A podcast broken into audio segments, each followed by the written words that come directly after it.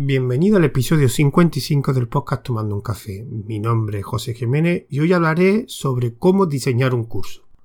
En este audio voy a retomar, que hace bastante tiempo que no lo hago, una de las temáticas principales de este podcast, que es la formación. Y en este caso voy a tratar un tema que lo tenía pensado hace bastante tiempo y que siempre me ha gustado, siempre me ha gustado pues grabar sobre ese tema que es cómo diseñar un curso. Así que en este audio lo que mi objetivo es pues todos los pasos que hay que, crear, o sea, todos los pasos que hay que realizar para diseñar un curso.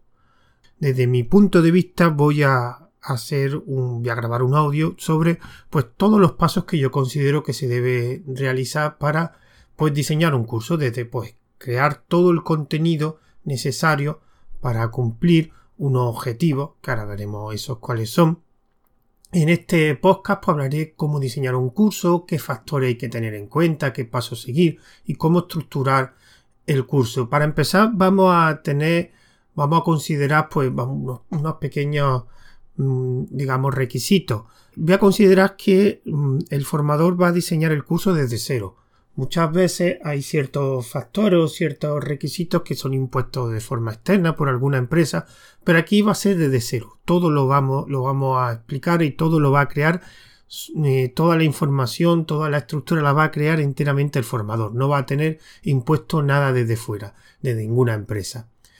También vamos a considerar que evidentemente no vamos a hablar sobre los requisitos que requiere el formador ya hace tiempo grabé un, un audio sobre qué es, qué es lo que yo considero que es un buen formador y qué requisito debe cumplir. Aquí básicamente vamos a considerar que el formador tiene los conocimientos necesarios para poder, digamos, desarrollar todo el contenido. Así que un curso desde cero, ¿cómo se va a diseñar? Con lo cual vamos a empezar primero como qué es y para qué sirve un curso. Lo primero tenemos que ver son los, dos principales componentes de un curso. Por un lado tenemos un conjunto de personas, que son los alumnos, que van a adquirir una serie de conocimientos, van a aprender algo nuevo. Y esos conocimientos van a ser transmitidos por una serie de personas que son los formadores. Esos formadores pues enseñarán una serie de conceptos que, que debe conocer, que debe aprender esos alumnos para cumplir el objetivo que, para el cual está eh, creado ese, ese curso. Después veremos esos objetivos, cómo se van a definir. Entonces, por un lado tenemos, por un lado, los alumnos que van a aprender algo y unos formadores que van a enseñar algo. Lo importante del formador ya no es estructurar, el desarrollar el contenido de ese curso, sino principalmente el formador tiene que tener eh, respuesta a dos preguntas qué voy a enseñar o qué contenido voy a enseñar, cómo lo voy a enseñar y por qué. Esas tres preguntas cada vez que vaya más adelante veamos cómo se genera el contenido, hay que responderle. El formador tiene que tener respuesta para esas tres. ¿Qué, cómo y por qué voy a explicar ese contenido? Evidentemente el, formador va a transmitir ese conocimiento generalmente por algún de los canales de comunicación que hay, que principalmente pueden ser un vídeo, un texto o un audio y lo hará a través de una explicación. Una explicación es la forma en que un formador va a transmitir un conocimiento a un alumno. Dependiendo de cómo esté esa explicación, el alumno aprenderá ese concepto mejor o peor. Así que hay que trabajarse muy bien todas las explicaciones que vamos a crear en ese en este curso o en este en el contenido, digamos, para cumplir siempre un objetivo. Yo lo primero que considero cuando se va a diseñar un curso creo que lo mejor es primero crear una ficha del curso. todo curso debe tener un documento que será como una presentación del curso, que yo lo llamo ficha del curso, bueno, que se llama realmente ficha. Sirve para que el alumno sepa realmente en qué consiste el curso. Con lo cual es como lo primero que va a ver el alumno. O sea, cuando desee informarse sobre un curso, debe estar preparada una ficha y en esa ficha pues incluirá información digamos relevante del curso. Esta información será realmente muy importante porque sirve para que el alumno sepa qué tipo de conocimiento va a adquirir, qué requisitos debe cumplir, qué duración, cómo se impartirá la materia, etc. O la información más relevante del curso para que así el alumno pueda decidir si realmente eh, eh, ese curso le va a servir o no. Si no hay ficha del curso, si no hay información, una información resumida, relevante del curso, un alumno no podrá saber si ese curso está enfocado a él o no, a su perfil. Esa ficha realmente es, digamos, también la forma en que podemos compartir ese curso, publicitarlo, digamos, promocionarlo.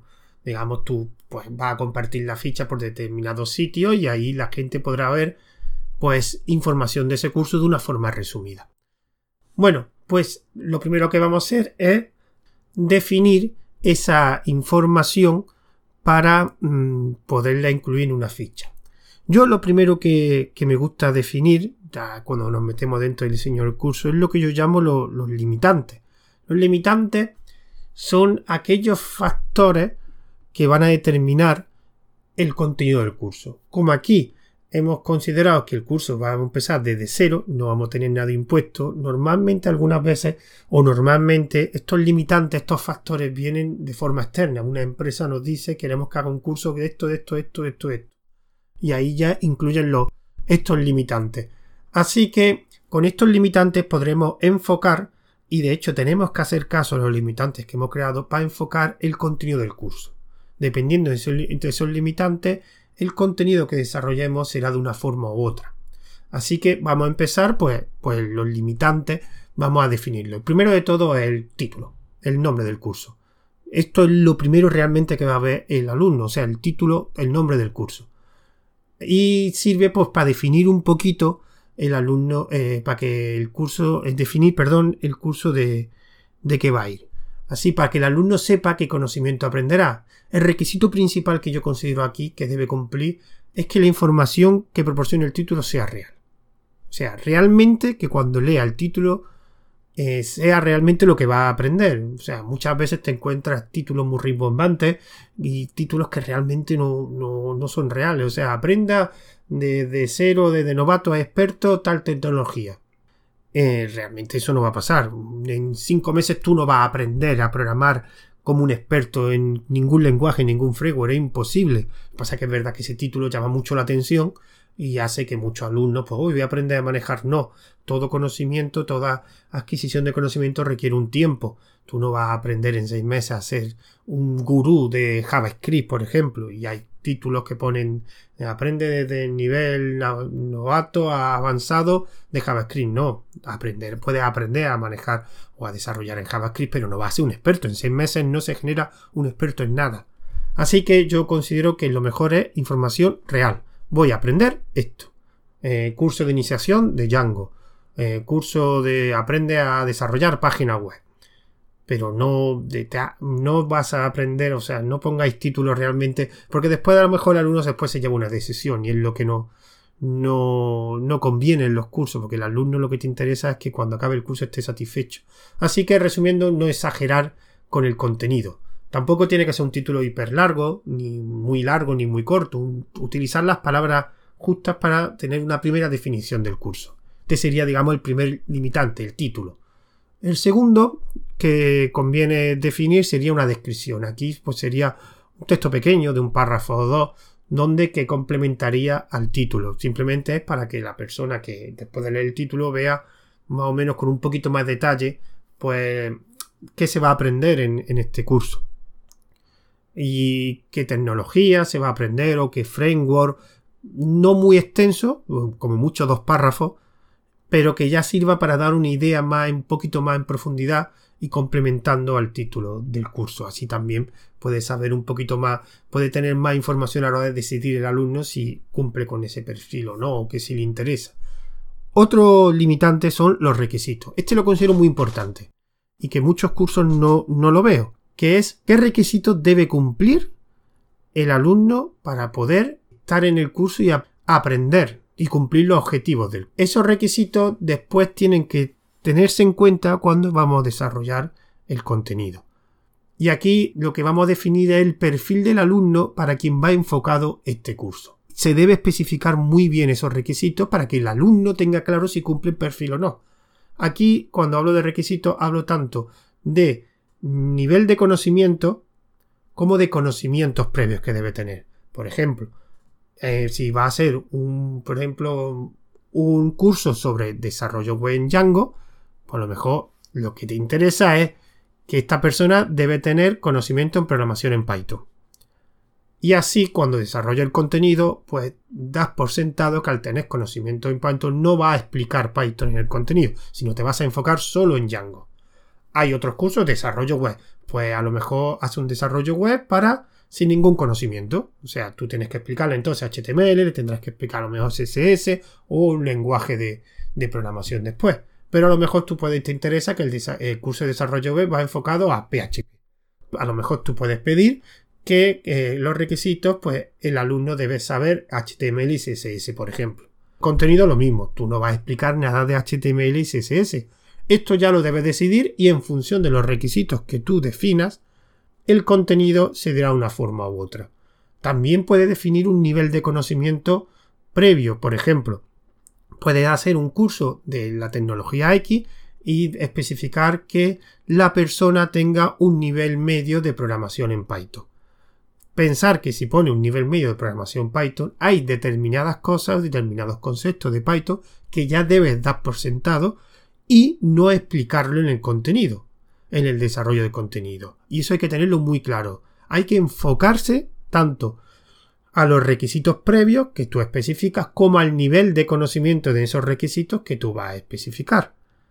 ¿Y para aquí? ¿Para qué? ¿Para qué? Para que las explicaciones que tú desarrolles en el contenido estén acorde al grado de conocimiento y requisitos que has especificado. Si un alumno no cumple esos requisitos, no va a aprovechar el curso ni va a cumplir los objetivos. Con lo cual hay que especificar muy bien los requisitos y que el alumno sepa lo que debe saber de antemano para poder cumplir los objetivos, que en el siguiente paso, que es el que voy a describir ahora, es realmente lo que hay que especificar, que son los objetivos y sirve para definir qué conocimiento va a adquirir el alumno cuando finalice el curso. Y también sirve para que el alumno sepa el grado de éxito que ha tenido el curso. Si finaliza un alumno un curso y cumple su objetivo y él sabe que ha cumplido su objetivo, pues evidentemente estará totalmente satisfecho con el curso. Si no ha conseguido esos objetivos, pues ya habría que plantearse si es realmente porque el contenido está mal estructurado o la información que se ha dado no se ha dado bien, o simplemente que es que el alumno o, no, se ha apuntado a un curso que realmente no cumplía el perfil, o que el alumno no se ha esforzado lo suficiente. Aquí, que cumple el objetivo un alumno puede ser culpa del alumno, pero también del curso. Aquí no vamos a echarle culpa todo al formador y al, y al curso. Es posible que el alumno no haya seguido bien o no se haya esforzado lo suficiente. Los objetivos también hay que tenerlos muy claros. Hay que definir los objetivos para especificar lo que, los conocimientos que se van a adquirir cuando se finalice el curso. El siguiente limitante es la modalidad. Aquí hay principalmente tres modalidades, la presencial, la semipresencial o la online. Dependiendo de qué modalidad se escoja, es verdad que la estructura del curso es diferente. No es lo mismo un curso presencial donde hay un formador que va a realizar una serie de explicaciones y a lo mejor ahí pues requiere menos material porque las explicaciones van a ser de forma presencial que uno semipresencial, que se debería combinar material con menos clases, que uno online, que por ejemplo es más común pues eh, utilizar algún canal diferente como eh, vídeo o audio. Entonces, dependiendo de la modalidad, también el desarrollo, la estructura del contenido va a ser un poco diferente. Otro limitante también que es bastante común es la duración. Y esto hay que tenerlo en cuenta. Si vamos a definir una duración, tenemos que cumplirla. Y el contenido debe eh, finalizarse en esa hora o meses que especifiquemos. No podemos generar más contenido si no se va a cumplir ese objetivo de que sea necesaria esa hora. Y tampoco es poner un montón de horas o pasarnos de horas cuando el contenido en menos horas es tiempo suficiente para eh, finalizar el curso.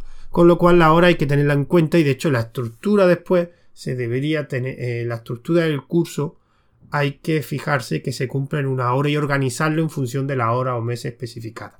Digamos que con estos limitantes que hemos definido ya podríamos generar una ficha, una ficha del curso que sería, como he dicho antes, la carta de presentación de este curso y es lo que el alumno pues de primera vería para, para saber si realmente este curso le interesa o qué conocimiento va a adquirir y si esos conocimientos son de, su agrado, los quiere adquirir.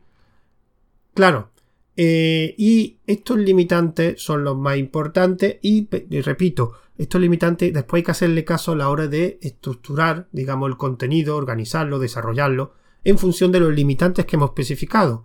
No, no dejemos ya estos limitantes de modalidad, objetivo, requisito. No, no, ahora voy a escribir yo lo que sea. No, no, tú escribes en función de lo que has especificado al principio.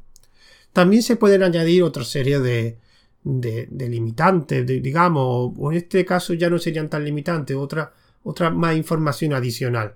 Una de ellas que se puede incluir en los recursos disponibles, los recursos que se van a proporcionar, ya sea material PDF, que si hay vídeo, que si hay ejercicios, que si hay prácticas, que una página web, digamos, son recursos disponibles adicionales para que el alumno sepa si le interesa. Muchos cursos, por ejemplo, que lo que se especifica aquí, pues vamos a tener tanta hora de vídeo y vaya a tener tantos materiales, incluso va a, a haber exámenes, no va a haber exámenes, va a haber unas prácticas corregidas por el profesor, etcétera. Aquí es donde se incluiría esos recursos. Yo estos recursos generalmente mm, ya sería demasiada información y yo creo me gustan las fichas que sean información más importante, pero que no sea una ficha muy larga. También se puede especificar eh, los requisitos hardware, en este caso, pues lo que necesita el alumno para realizar el curso, como conexión a internet, ordenador, tablet, otro material necesario. Mucho, en muchas fichas yo veo que se incluye también un índice del curso, mm, pero yo creo que es mejor tener lo que he dicho antes, una ficha corta con el material, con la información más importante y después a lo mejor pues tener un enlace que sea una web o a otro tipo de recurso donde ahí se especifique un índice del curso. A mí no me gusta en las fichas incluir eh, el índice porque ya me serían bastante más largas. Bueno, pues con esto ya tendríamos lo suficiente, como he dicho antes, todo lo necesario para desarrollar el contenido. Pues con esto tendremos suficientes, digamos, limitantes para enfocar el contenido ah, del curso a un perfil determinado y para que pueda cumplir esos objetivos. Como he dicho antes, es imprescindible que el contenido se ajuste a estos limitantes para que el alumno que acceda al curso pueda realizarlo y adquirir ese conocimiento, el conocimiento necesario para cumplir los objetivos. Una vez que ya hemos creado la ficha, que con, mediante esa ficha que hemos creado con esos limitantes que hemos, que hemos considerado, ya tenemos nuestro curso, a quién va dirigido, qué objetivo debe cumplir. Pues ahora hay que hacer, digamos, la parte principal de un curso que es crear una estructura del curso. Digamos, debemos crear una estructura donde desarrollamos, pues, para que un alumno adquiera todo el conocimiento necesario para que una vez finalizado el curso, pues se hayan cumplido los objetivos que hemos definido previamente. Bueno, yo voy a centrarme principalmente ahora en la parte que es el desarrollo del contenido. Y todos los conceptos que he explicado anteriormente y los que voy a explicar a continuación lo podríamos enfocar o podríamos utilizar cualquier curso de cualquier temática, pero yo me voy a centrar en un curso eh, principalmente eh, relacionados con la programación, algún curso, pues desarrollo web, de aprender algún framework o de algún lenguaje de programación. Entonces, pues todos los conceptos que voy a explicar, digamos, aunque se pueden aplicar a cualquier temática, yo los voy a enfocar y algunas veces pues diré cosas relacionadas con la programación. Bueno, para la estructura de, un curso, lo, generalmente lo primero que se hace, y que lo he dicho anteriormente, que se puede incluso incluir en, la ficha del curso, es un índice.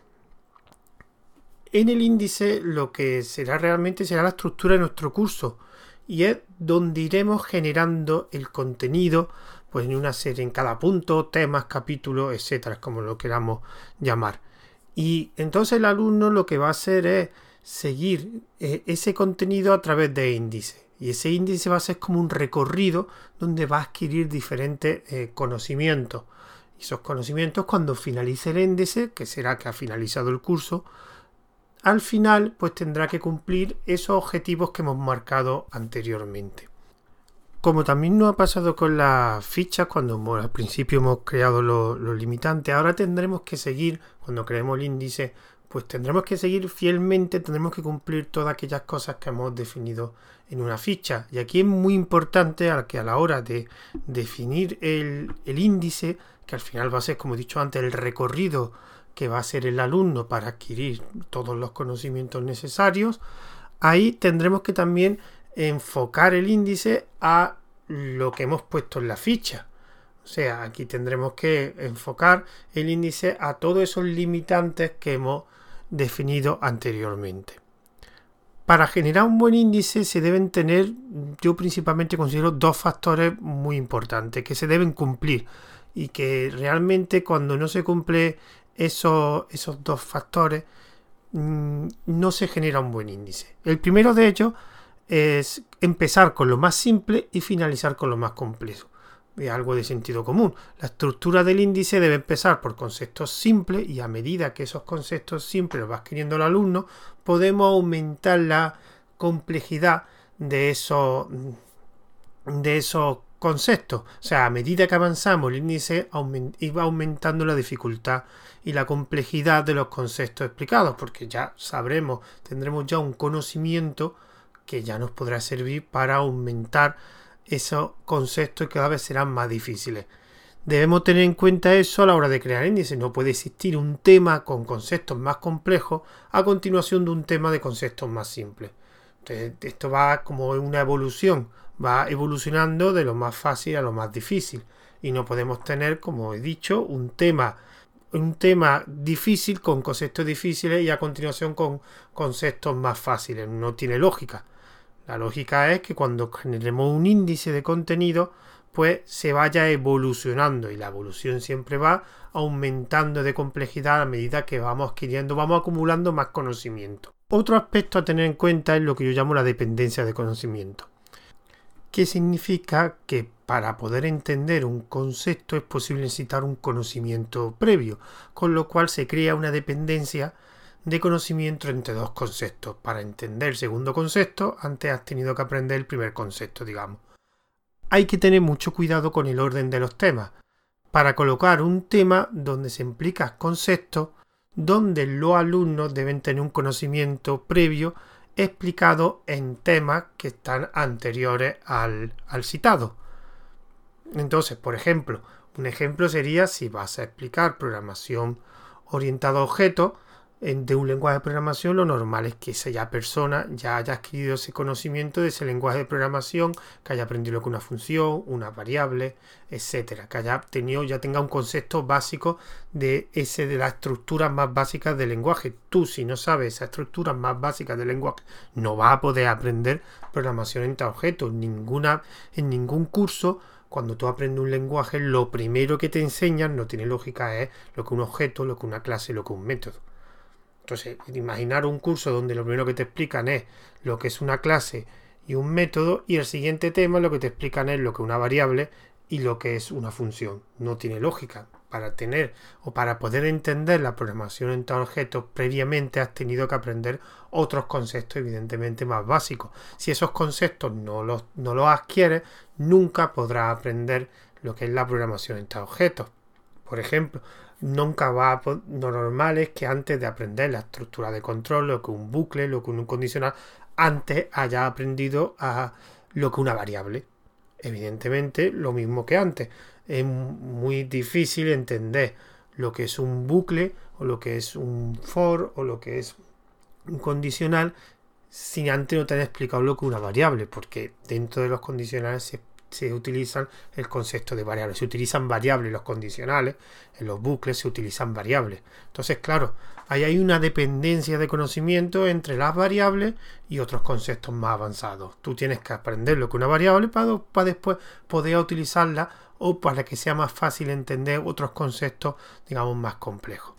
Con lo cual estos dos aspectos tienen que tener en cuenta. Si uno de estos dos aspectos, como he dicho antes, no se cumple el índice, el índice no va a estar bien estructurado, con lo cual el curso no va a ser completo, no va a ser un buen curso.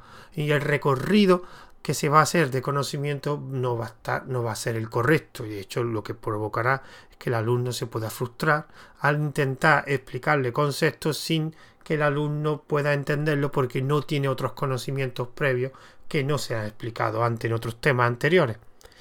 Entonces, terminado el índice, digamos, ya con estos dos factores que hemos, que hemos explicado, eh, tenemos ya la estructura del curso. Ya lo que tendremos que hacer es pues, desarrollar el contenido en cada uno de estos temas. Normalmente se puede hacer, tú puedes generar un índice y después desarrollarlo en diferentes, formas. Principalmente hay tres. Lo puedes hacer con texto, que es el más normal, o sea, pensar un curso de toda la vida donde hay un temario en texto pero también se puede hacer en vídeo, algo bastante típico de que tú tengas un curso y al final cada, el desarrollo de cada tema es a través de un vídeo. Incluso lo puedes hacer, aunque esto ya no es tan habitual, hacerlo mediante audio. Tú puedes tener un curso y cada tema el desarrollo es mediante un audio. ¿Cómo lo prefiero yo? Yo personalmente a mí me gustan los temarios en texto. Porque generalmente suelen estar mejor explicados. Porque la persona que, que lo escribe aunque sea, digamos, se fija más, aunque sea para no poder cometer falta de ortografía, con lo cual tiene, está continuamente revisando el texto y evidentemente mejorándolo. Además, corregir un texto es mucho más fácil que corregir o editar, como se llama, un vídeo que, un audio. ¿Cuál es el problema del texto? Que claro, los temas del texto requieren que el alumno lo lea. Entonces requiere un esfuerzo mayor que visualizar un vídeo o escuchar un audio pero yo creo que las explicaciones realmente eh, están mejor definidas con palabras, más que con vídeo. De hecho, en con vídeo hay determinados eh, conceptos, o cuando hay un concepto bastante teórico, explicarlo en un vídeo, en un audio, no es la mejor forma, no, no suele ser tan eficiente como escribirlo en un papel. Em, yo lo que me gusta es, como he dicho, un texto, el temario principal, o sea, la definición del temario en texto y después utilizar los vídeos los audios como apoyo. Por ejemplo, los vídeos lo, me gusta utilizarlo, como he dicho antes, de apoyo, pero para eh, poder ver algún ejemplo práctico de los conceptos explicados. Es algo que es muy fácil de seguir por parte del alumno, ver eh, de forma visual el ejemplo, un ejemplo práctico. De hecho, puedes ver cómo, incluso se puede ver cómo se va haciendo paso a paso eh, viéndolo en el vídeo. Tiene la ventaja, como he dicho antes, de visualizar un concepto práctico y en cambio los audios a mí me gustan porque sobre todo utilizarlo como introducción de los temas. O sea, tú vas a explicar, vas a empezar con un tema y lo que puede empezar es con un pequeño audio de introducción donde explica de qué se va a hablar en ese tema. ¿Qué tiene de bueno los audios? Pues que los audios se pueden eh, escuchar en cualquier sitio, a cualquier hora y en cualquier lugar. Con lo cual es una forma bastante fácil para el alumno para introducirle en un tema y después con un texto realizar las explicaciones oportunas y con un vídeo digamos afianzar ese conocimiento adquirido mediante algún tipo de, ejemplo práctico. Así que resumiendo a mí, pues, digamos, para que hagáis la idea cómo me gusta a mí estructurar los temarios, un texto para desarrollar el temario, para mí, como he dicho antes, la mejor forma de explicar los conceptos, vídeos para ejercicios más prácticos, para que un alumno, porque un alumno es más fácil visualizar, es más fácil que el esfuerzo que requiere menor que leer, y audios para introducir los temas, porque como he dicho antes, se pueden escuchar en cualquier momento y lugar. Aquí también, como hemos hecho con la ficha, también se, tenemos que cumplir con los limitantes. Principalmente hay que tener, eh, tener cuidado con dos. Uno, el con el perfil del alumno y otro el lenguaje. A ver, para el primero, lo que se debe tener en cuenta a la hora de escribir el contenido, que no es lo mismo utilizar, no es lo mismo para un perfil, digamos, de iniciación que para un perfil medio o avanzado. El lenguaje vocabulario que se va a utilizar, por ejemplo, para un perfil de principiante, pues lo normal es que sea menos técnico que para un perfil medio y avanzado. De hecho, el vocabulario que se, que se utiliza en, tanto en el perfil medio en el avanzado va a ser un vocabulario también más técnico, ya que se va a sobreentender que hay determinados conceptos que no tienes que explicar. En cambio, en un perfil de principiante, a lo mejor hay determinados vocabularios que, o conceptos previos que tienes que explicar. En cambio, un perfil medio y avanzado, pues no lo va a tener explicar. Ya se sobreentiende que lo tiene el alumno. Evidentemente, como he dicho antes, y un lenguaje más técnico. Claro, dependiendo del, del tipo de perfil que hemos escogido para el curso, pues habrá que amoldar el lenguaje y el vocabulario que se va a, utilizar. Para el segundo, pues debe ser una duración específica, eh, perdón, si tiene una duración especificada la longitud del temario, debe ser acorde con esa duración. Evidentemente, no poner 80 horas para un curso que después a lo mejor se tardan 100 horas en acabarlo. Y aquí es verdad que es muy difícil eh, y yo todavía, digamos, no, es, no he cogido el truquillo de definir la hora. Muchas veces, de hecho, una de las cosas que, más te definen es eh, la hora o el, tiempo que debe tardar en, realizarse el curso. Y eso es realmente algo mm, bastante complejo. Pero sí es verdad que hay que amoldarse al el temario a las horas disponibles o al tiempo disponible.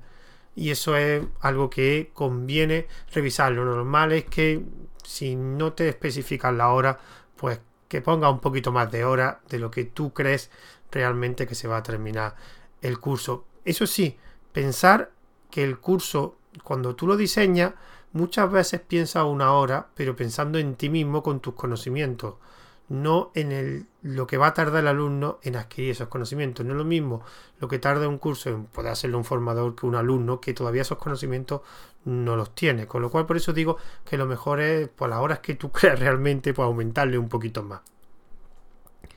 Otro punto que también debemos decidir es si queremos incluir ejercicio o, o práctica. Porque yo considero mínimo que, por ejemplo, en cualquier temario, es obligatorio para mí incluir ejemplos en todos los temas. Yo creo que todo concepto explicado debe tener un pequeño ejemplo para afianzar ese conocimiento, para que el alumno, digamos, eh, complete ese conocimiento que ha adquirido. Y lo mejor es pues ver un pequeño trozo de código de un conocimiento de, de forma práctica, es lo mejor.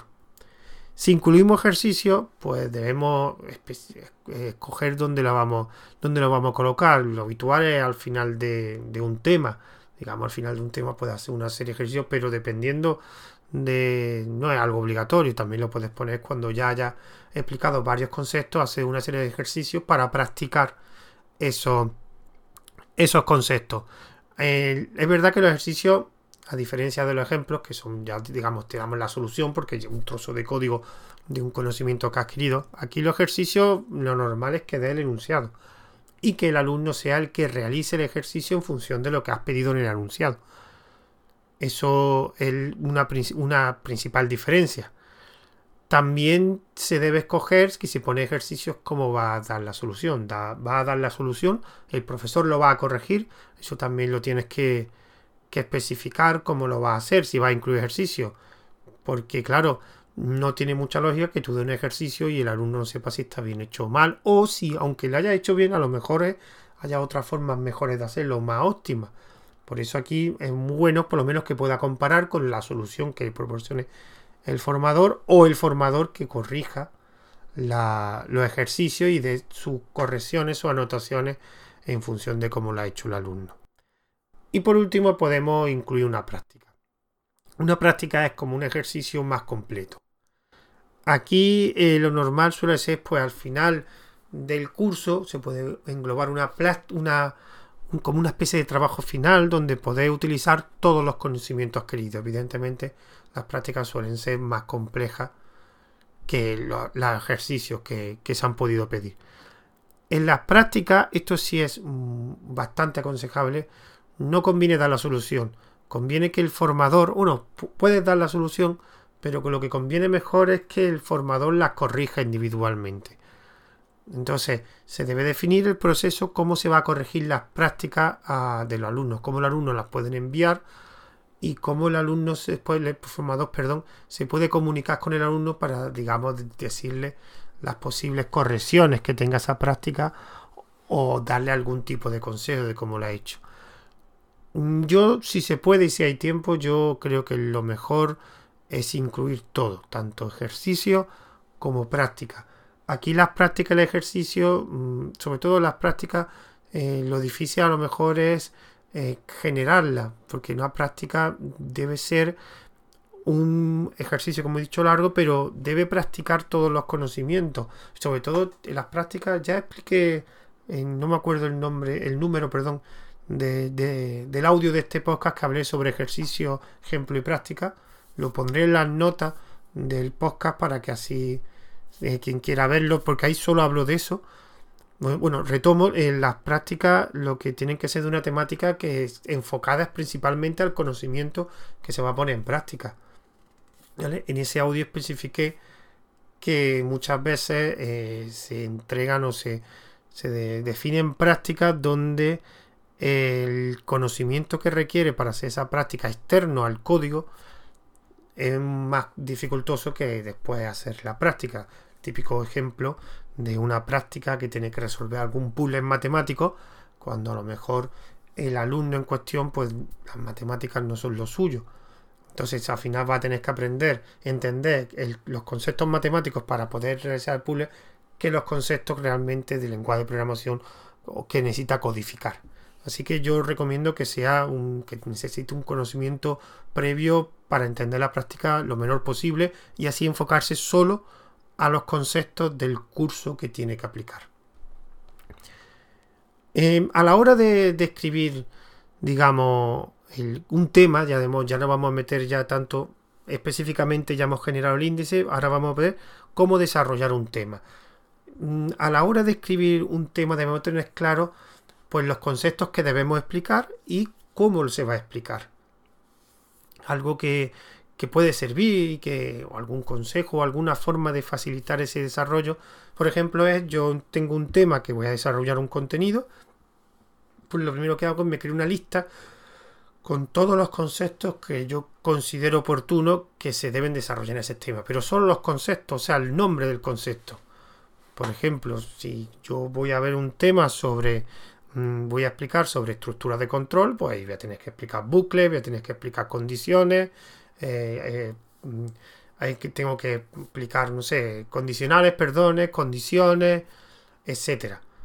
Entonces me hago una lista con todo eso conceptos que creo que se tienen que abordar en el tema, se deben ordenar, o sea, recordar, como igual que en el índice, primero lo más simple y después vamos aumentando la complejidad, y también evitar que eh, para explicar un concepto, un concepto, todos los conceptos mm, previos estén anterior a él. Lo de la dependencia de, de conocimientos que explicaba antes para el índice. Una vez tenemos todos los conceptos ordenados, pues ya solo tenemos pues ya desarrollarlo, empezar a escribir el contenido, digamos. Aquí lo que me gustaría centrarme, porque ya escribir contenido ya es bastante difícil, ya porque ya sería depende de del, tema que va a tratar, del lenguaje del framework, pues ya depende cómo lo, cómo lo va a escribir. Pero sí me gustaría que una cosa que he visto bastante a menudo es que conviene no meter texto innecesario. O sea, las explicaciones que tú vayas a utilizar para, para los conceptos deben ser concisas. Y una cosa que se suele, que he visto bastante a menudo es explicar una y otra vez el mismo concepto de diferentes formas. No. Si tú estás explicando un concepto, una explicación, un concepto. Si después ese concepto lo, lo explicas de una forma y después de otra, y después de otra, es que las anteriores no son las correctas. Si tú haces una buena explicación, solo requiere una explicación. Este, digamos que sería la regla, sería un concepto, una explicación.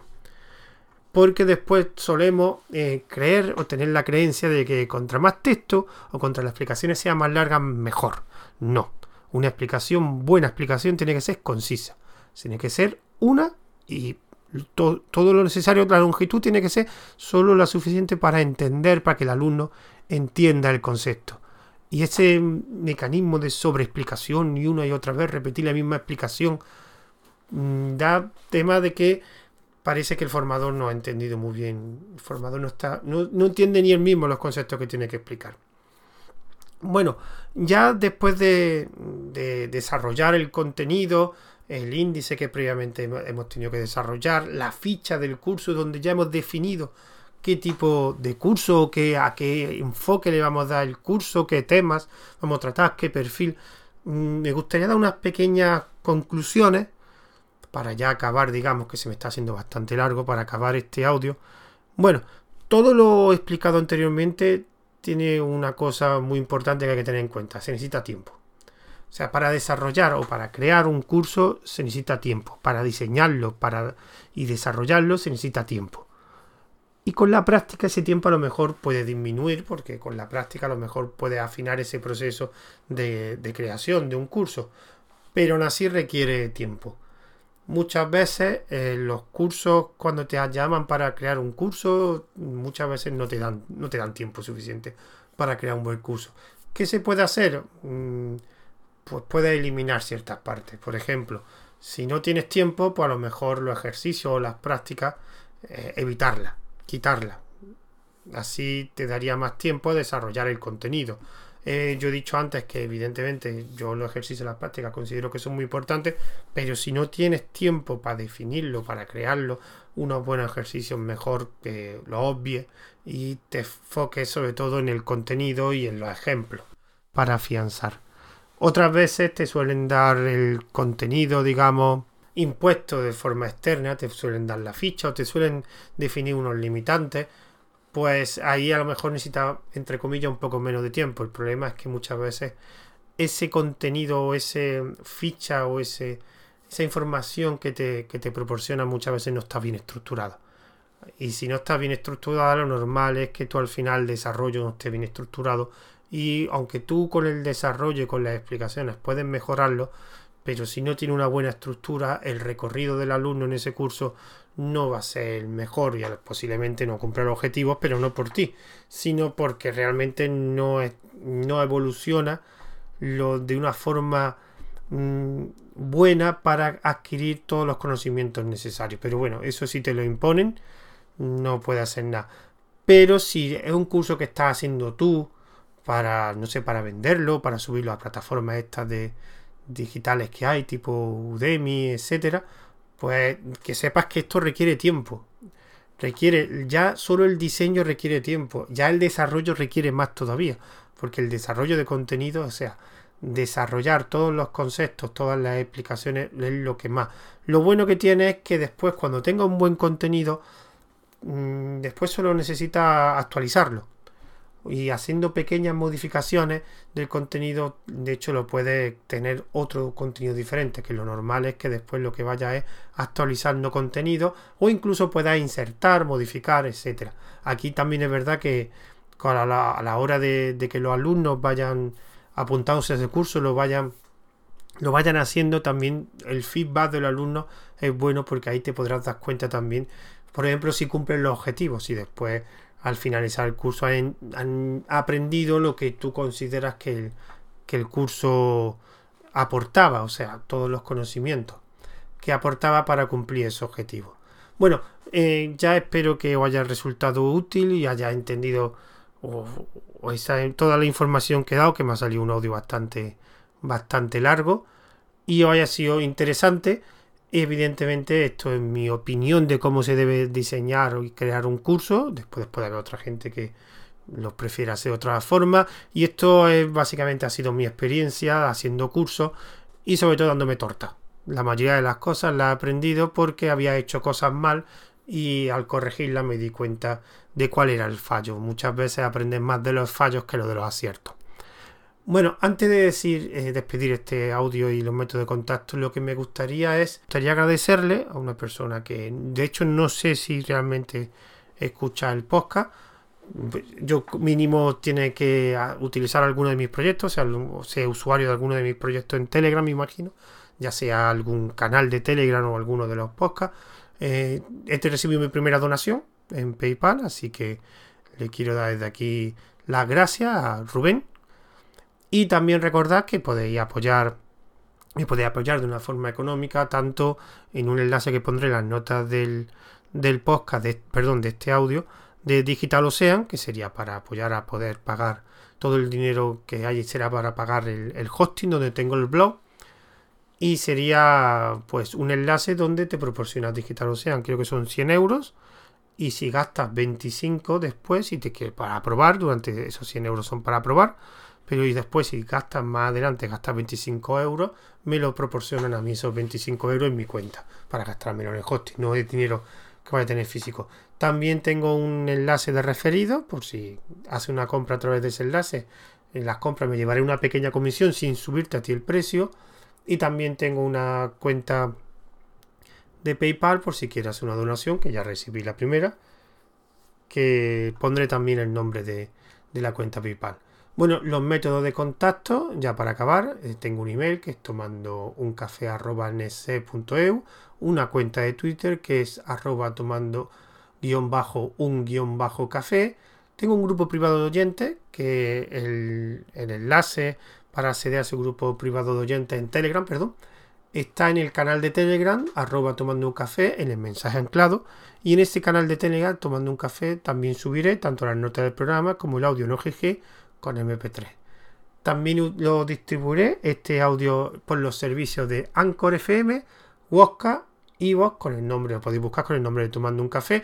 Y Anchor se dedica a distribuirlo en más plataformas como iTunes, Spotify, Google Podcast. Anchor realmente este lo distribuye creo que en unas 12 plataformas. Y también haré una pequeña reseña y notas del notas de este audio, como tanto también el, el fichero para su descarga en mi blog en ruteando.com, que también ahí os podéis suscribir mediante el feed que tiene el blog, con lo cual también podría tener noticias, porque ahí básicamente ya lo que hago es subir pues alguna noticia del, de mis proyectos por Telegram, pero sobre todo lo que hago es todos los podcast lo pongo una pequeña noticia, todos los audios de los podcasts que tengo pongo una pequeña noticia. Así que con el feed podréis estar informado de todos mis proyectos y todos mis podcasts. Así que me despido de vosotros, espero que haya resultado útil la información que he proporcionado en este audio. Me despido de vosotros hasta el siguiente audio.